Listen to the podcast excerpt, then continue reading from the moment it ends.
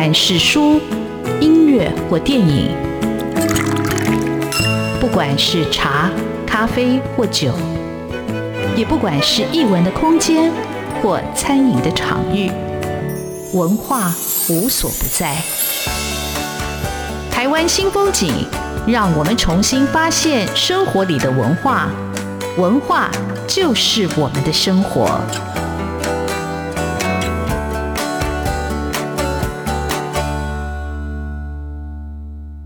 台湾新风景，我是主持人廖志峰。文学艺术丰富了我们的视野，滋润了我们的心灵，而文化就是我们的生活。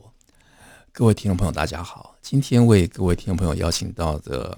来宾叫林念慈，呃，林念慈出版了他的第一本书啊，书名很特别，叫《女走往身体的朝圣》。那到底这是一本什么样的一个书呢？哈，那林念慈在这本书里头，他提到他自己的一个生命历程，他的故事，他自己的创业故事。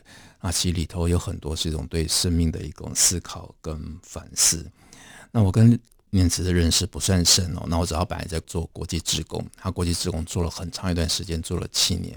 那之后，嗯，他就决定自己来创业哈。那为什么决定创业？那为什么呢？第一点又在尼泊尔，这里有很多很多的疑问。那我想也有很多很多的一个机缘，那种生命的部分，我们所不可理解的，或者我们一辈子都在追寻跟理解的哈。所以今天这场。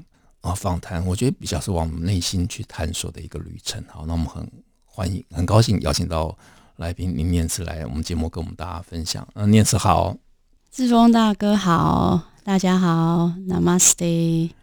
好，Namaste 是什么意思？Namaste 呃，就是在尼泊尔跟大家问好，就会双手合十，然后说 Namaste。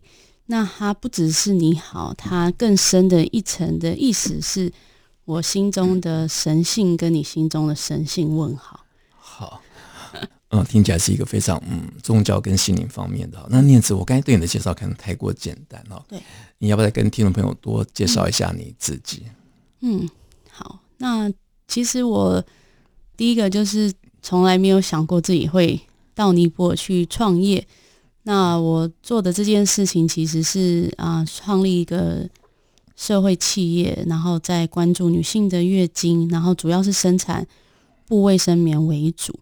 那在这之前，人生的第一份工作是在 NGO 组织，然后做的是呃带领年轻人到亚洲各个国家去去做国际参与这样子。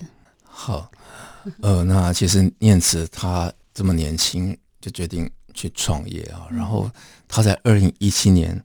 她入选了英国广播电台全球百大影响力女性哦，我觉得哇，这可能是台湾第一位女性登上这国际的媒体这种影响力哦。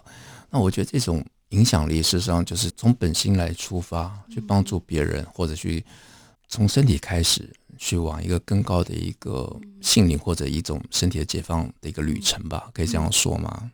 呃。其实我觉得我们在做的一件事情，从二零一三年开始到尼泊尔啊创立棉乐乐室的时候，我们一直在做的事情就是跟村子的妇女们车布卫生棉，然后那个是脚踏式的缝纫机，然后那个缝纫机就是一个礼拜只有休息一天，然后就是一直这样哒哒哒哒哒哒哒，一直一直在生产这些不卫生棉，然后。啊、然后我我自己觉得这些啊、产品啊，我们做的事情，他就他就自己可能漂洋过海，或是去到山上，或去到很多地方，然后他就产生了一些涟漪。那我们也没有想那么多，就持续不断的，呃，也没有很多人，就是少少的人，然后一直在做这件事情。然后直到二零一七年获得这个 BBC 百大女性的肯定的时候，我也。就是觉得是天外飞来一笔，就觉得哇，这是什么奖？我从来没听过，所以我觉得是获得一个很大的肯定。然后包含我们所有的团队都觉得，哦，原来我们在做的事情终于被看见了。对啊，嗯嗯，对，我觉得那个初心跟那个出发很重要。我觉得它其实就是很纯粹的一个初心，想要去帮更多有需要的人。那当然被关注以后，他就会得到更多的一个资源跟一个，嗯、我想对这个推广是有有帮助的。那为什么叫民乐乐事呢？嗯，其实这个名字的由来也很特别。它其实啊、呃，我记得那时候就是跟当时的伴侣，然后在那个下大雨哦的那个骑机车的路上，对，然后那时候在思考说要取什么名字，然后都取到一些觉得自己觉得很好笑，跟觉得怎么那么难取这样。然后就突然在那个下大雨的夜晚，在机车上，我就突然有灵感，就是诶，棉乐就是快乐的棉花，然后月身心喜悦的月，然后月事就是月事嘛，就是月经这样子，然后身心喜悦的月事时光，然后我就突然就是灵光乍现，就觉得哇，就叫棉乐乐士。可是它的尼文棉乐乐士的英文名字跟尼文是在。真正到踏上尼泊尔这片土地，然后开始去跟当地的人一起生活、一起学习的时候，有一天我就问我们的在地合作伙伴，就是 Govinda，他是一个推广普门的一个一个老师，我就说我想知道尼文的大地母亲怎么讲，他就说哦，Darti Mata，那 Dharti 它是土地的意思，Mata 就是妈妈，那同时也是梵文，然后就。就叫 Dharti Mata Sustainable Workshop，然后就就名字就这样出来了。那当初还觉得说很很绕口，就是名字很长，这样。就殊不知真的开始在尼泊尔工作的时候，我们就发名片给当地的人，然后他们看到那个哦，他们就哦 Dharti Mata，然后就立刻核实，然后就非常的礼敬，这样。我就想说，诶，是很像看到神的名字这种感觉。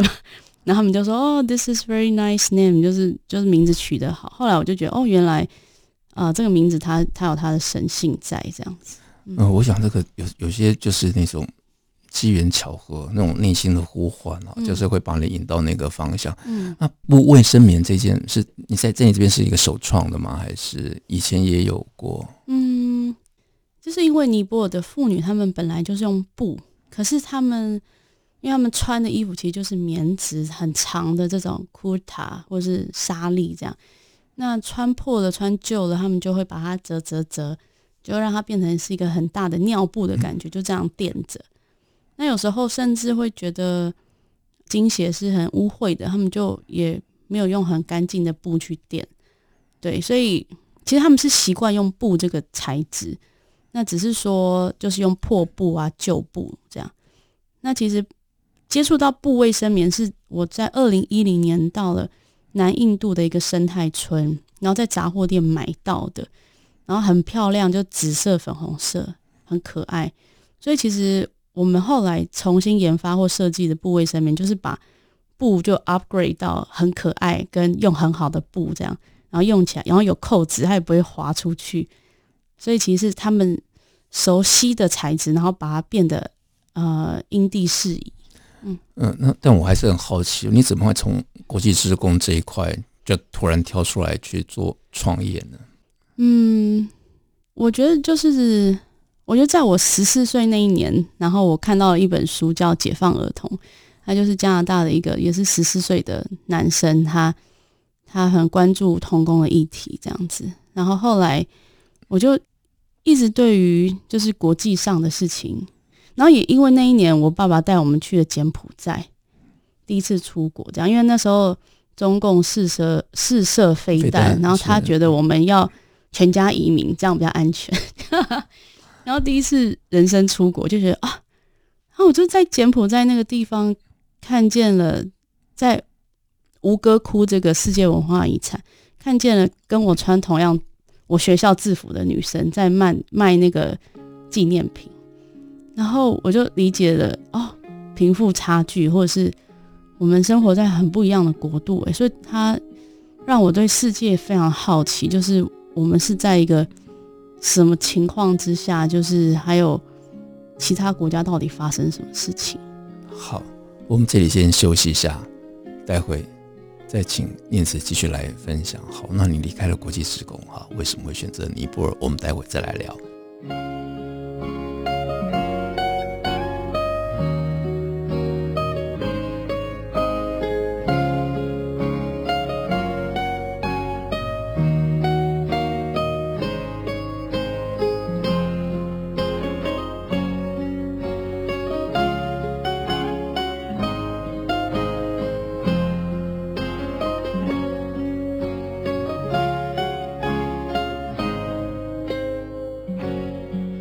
新风景现场为各位听众朋友邀请到的是作家林念慈。哈，那念慈他在七年的国际职工生涯之后，他就决定自己创业。后来他写了这个故事。哈，那我刚开始被这些故事是打动，因为我其实对一个生理男性，对这些女性的，好像知道，那其实又很陌生。但我觉得更重要是后面那个生命的那个开启、萌动跟成长的那个意义才更为。巨大哈，那念慈，你先跟听友分享一下。好，那你为什么是选择尼泊尔啊？那么多地方，柬埔寨也可以啊，哈，印度也可以，那为什么是尼泊尔？嗯，我有时候在想，会不会就是尼泊尔选择我这样子？对，其实啊、呃，那时候也是因为工作的关系被派到尼泊尔去服务。那去之前就会搜寻一些资料，譬如说南亚最贫穷的国家、女性地位低落等等的。所以你好像就抱着一个滤镜，就就飞到当地了。可是真的到了当地之后，进入到村子，就觉得哇，这里每一个人都好自在哦，然后都很开心，然后有牛有羊，有自己的房子，有自己的田，他就觉得哎，好富足哦。所以首先先摇动的是什么叫贫穷，什么叫富足，然后包含整个社区的人是互相支持的这种感觉。那那时候，我觉得我到了一个工作的瓶颈，就是说，我很希望可以跟当地的人一起工作，然后去探究一个议题。那那时候因缘际会之下，就是跟二十几个妇女们在聊天，在一棵菩提树下。那我问他们的一个问题就是：你们生命中有什么苦难？那我们可以做什么？那真的是人生第一次有这么多人跟我抱怨他们月经来的时候遭遇到的事情。那我就是一个很大的文化的冲击，这样子。那这个冲击它带给我的感觉是，怎么会有女人被这样对待？那同时内心也升起了一个很大的愤怒，就是其实那个愤怒就怎么会这样？然后下一秒就是那我可以做什么？那其实那个问题其实又回到我自己，因为如果要做月经的这个议题，那我跟我自己的月经关系又是什么？然后我要怎么去跟他们分享？所以他其实有一个是对内的重新开始去检视自己跟自己身体的关系，然后对外是那我可以做什么？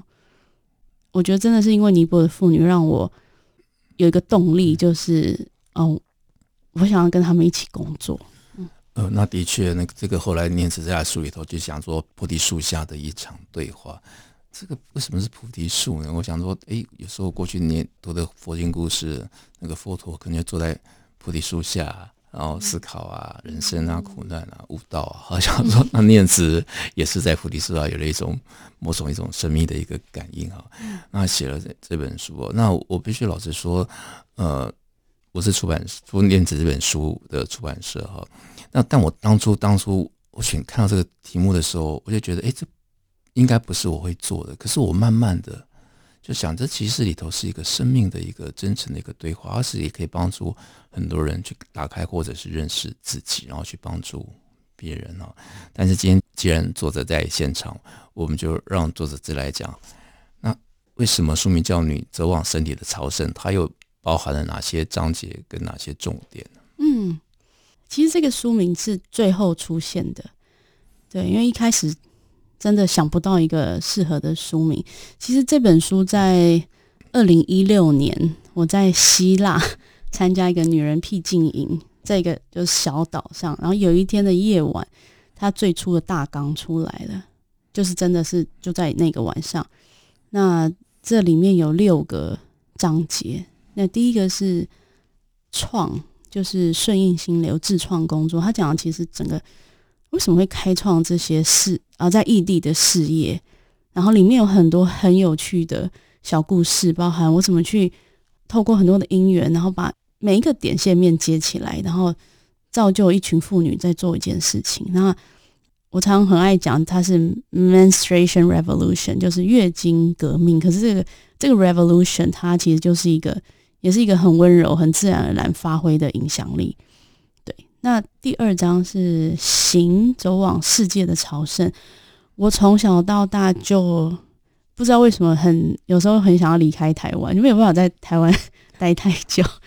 对，然后所以我就觉得哇，我我有护照，包含我的工作都是飞到各个地方，然后我也很习惯到很多地方去朝圣。对，那很多的经历是很特别的，包含去到了嗯喜马拉雅山五千四百公尺的 Gokyo-ri，走了十一天的呃这个步行，然后还有包含去到了屋久岛，还有希腊的小岛等等的，很多地方也不知道为什么要去。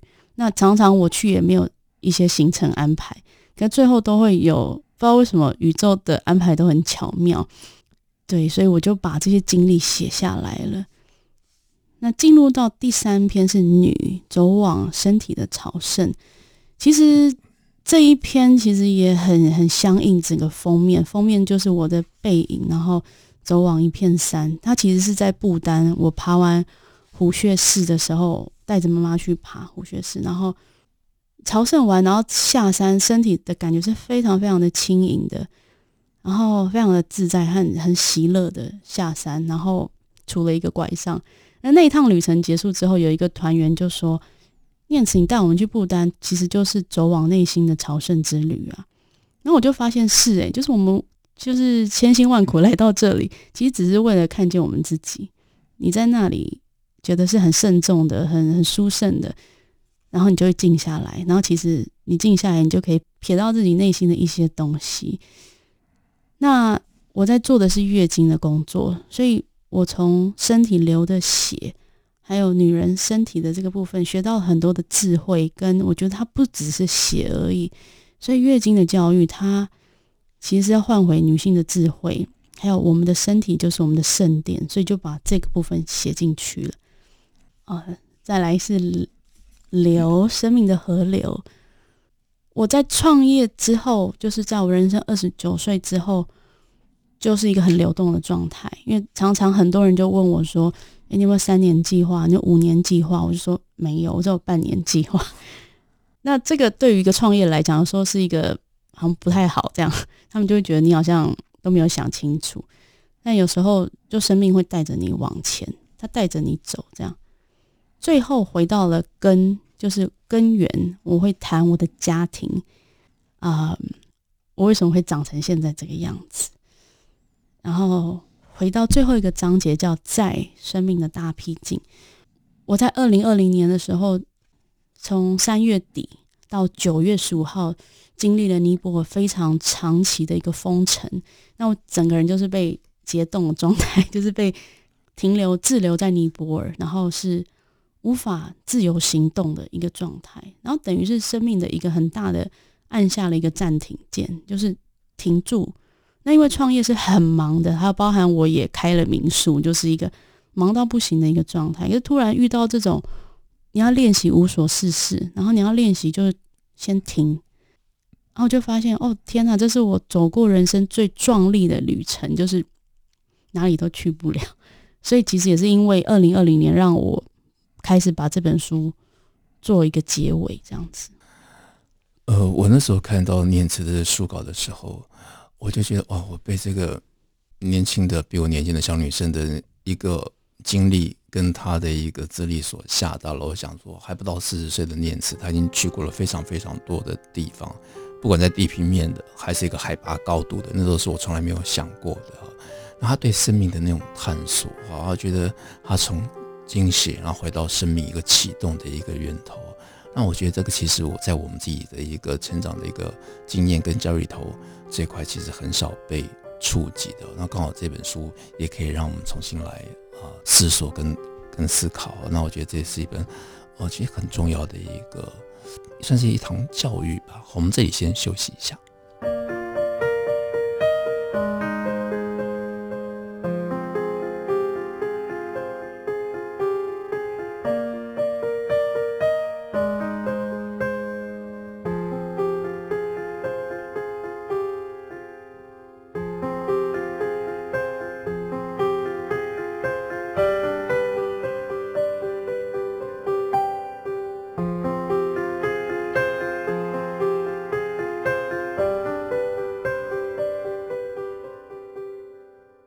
湾新风景现场为各位听朋友邀请到的是作家，也是民乐乐师的呃创办人林念慈啊，念慈，他应该是一个企业家，但我觉得他其实又像是一个先行者，或者是一个生命的一个思索者啊，一个探索者，让他走在很多人的前面啊。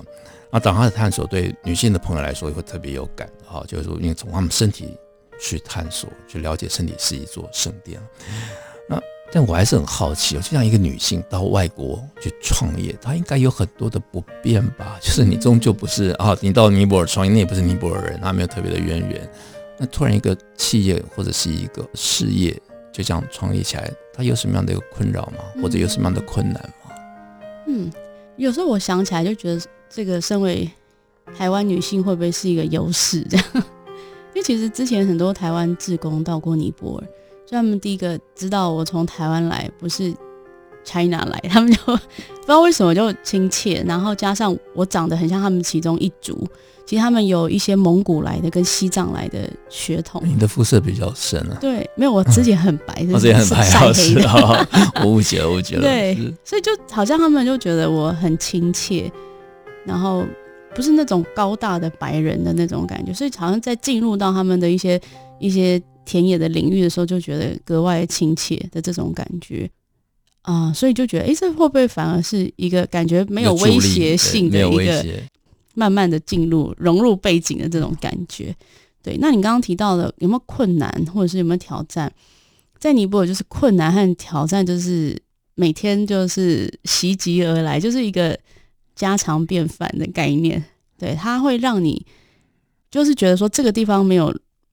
没有任何逻辑可言，或者是每天都在变动，然后包含人们他们可以很自主的罢工，还有包含每天是生活在八个小时没有电力的状态，还有交通那个路上都有牛啊、羊啊跟各种石头这样，还有你要去到一个地方是很长，他们没有门牌号码，就是说哦我要去那个地方，他就说哦那棵十字路口有一棵树旁边有一个蓝色杂货店，或者是。有个什么摊贩，就是就觉得哇，这个地方要怎么工作？可后来就发现可以诶、欸。他们有一句话叫做“就是 K GARNY K GARNY，”，就是 What to do, What to do, Nothing to do，就是好吧。如果真的不能做的话，我们就先坐下来喝杯茶吧。所以我觉得很多事情就是在很多杯奶茶之后而展开的。但是我跟念慈的接触，我觉得我是一个一直很紧张，然后绷很紧的人。那我我跟念慈的一个接触，觉得哇，他是一个很松的人啊，就是我觉得说话不会给人压迫感，然后我觉得他会让让你的心神缓下来。这到底是一种什么样的一种磁场或者人格的魅力？所以这个让你克服了创业的或者是异地异国的恐惧吗？我觉得是尼泊尔的人们呢，因为他会让我说，有什么事情要这么急吗？或是有什么事情要有必要到生气吗？然后他们是一个很喜欢庆祝的民族，就是譬如说，当我们活动办完，然后他们就会，我们就台湾就会检讨会议这样。他们不是，就不管活动办的怎样，就是有办就好，然后就开始唱歌跳舞，然后就撒花瓣这种，然后就觉得哇，就是很不可思议。那我们现在就可以开始来撒花瓣了，我们可以撒花瓣。对，我们的录音间少了一个撒花瓣的一个装置。哎，这个是是个一有意思的一个很有意思的思考啊。那在这本书里头，其实我看到念慈有很多的照片是跳舞的，但是我觉得这个舞蹈到底是意味着什么？我从来没想到舞蹈跟生命的元素嗯是有关系的。我觉得这观念蛮重要。那个听众朋友可能也想知道，念慈跟我们分享一下好吗？好，其实我在创业的前几年，我是绷很紧的。因为我是台湾的这个非营利组织养成的，以前都是加班过劳这种状态，这样。但后来我发现这种方法在尼泊尔行不通，然后还有很多的朋友提醒说我的身体出问题，包含我大腿很硬，这样他们都以为我是在登山的。那后来直到我到了希腊去跟一群也是在世界各国，然后在做女性工作的女人一起聚在一起疗愈，然后我们真的跳了一个月的舞。其实，在最自在的状态，还有没有要干嘛的时候，其实我们就是欢庆生命，然后就是自然的舞动。你知道尼泊尔它的妇女节叫 Tihar，它的妇女节是女人跳舞，真的是三天三夜，他们就可以一直跳舞，然后他们的男人打鼓，然后他们有时候的歌词旋律更夸张，是现场即兴作诗，然后就开始一直跳，一直跳，一直跳。所以，那这个跟生命的元素是什么样的一个互动呢？因为像风啊、水、嗯、这些，呃。如果你提到生命的元素的话，我那时候在希腊跟着世界各地的女人一起跳舞的时候，我们会先，譬如说，我们以土这个元素来讲，就会放一些很 earthy 的音乐，就是土地、大地的音乐。然后你的步伐是比较重的，然后你是比较接地气的这种舞。然后我们连接到风的元素的时候，其实是很火热的。然后我们甚至会围圈，然后每个人可以跳进去里面，就是。很火热，展现你自己。然后到了风的元素，其实你是很流动的，这样子，其实就是让情绪出来，是就是整个音乐都是很像肢体的线条变得很流动，然后最后回到水，水几乎你就慢慢的躺下来，然后慢慢的就是顺着你的呼吸这样子。我觉得是因为元素，然后搭配音乐，然后搭配我们的身体的状态。然后你就让你的情绪不要卡住，你就让你的情绪就是今天的情绪什么，今天就释放，所以你每天就归零了。哇，这可能是我今天做的访谈里头，我觉得最棒的一段。我觉得那种舞蹈跟生命元素，跟那种欢庆生命的一个态度连接在一起了。我觉得我们就要感觉到那种自然的那种力量，或者土地的跟你身体的所有某种很自然的一个连接。嗯但我还很好奇，那女人跳舞，男人就是喝茶跟打鼓吗？男人也一起跳，真的。你有没有看到有男人跳舞？也有，呃，我刚刚讲到的场景是一个是在希腊，我跟一群女人一起学习，可是在尼泊尔就是打鼓男人，然后他打的也是激烈到一个不行。是。然后我觉得他们他们对身体还有对节奏和对音乐，我觉得它有一个整个传统的文化在里面，所以唱歌。跳舞，然后还有一个不断重复的旋律，对他们来讲是很自在的。好，念慈这本书其实是很丰富，虽然是念慈的第一本书，但我觉得探索的其实就是一个人的成长，一个往心理的、身体的，然后跟世界的一种连接跟关怀啊。啊，这本书非常值得推荐给各位听众朋友，有兴趣的时候要去找来看《女走往身体的朝圣》。那我觉得。呃，念慈有脸书啊，弥勒月事业网上很容易搜寻到，也可以了解他们做什么，也可以帮助我们自己，帮助别人。嗯、我觉得这是一个非常纯粹但是伟大的一个发心啊！那今天感谢念慈来上我们节目，跟听众朋友做这么精彩的分享，那让更多精彩在书的内容里头。谢谢念慈，谢谢志峰大哥，真的很感谢你一起诞生了这本书，谢谢，超棒的，谢谢。谢谢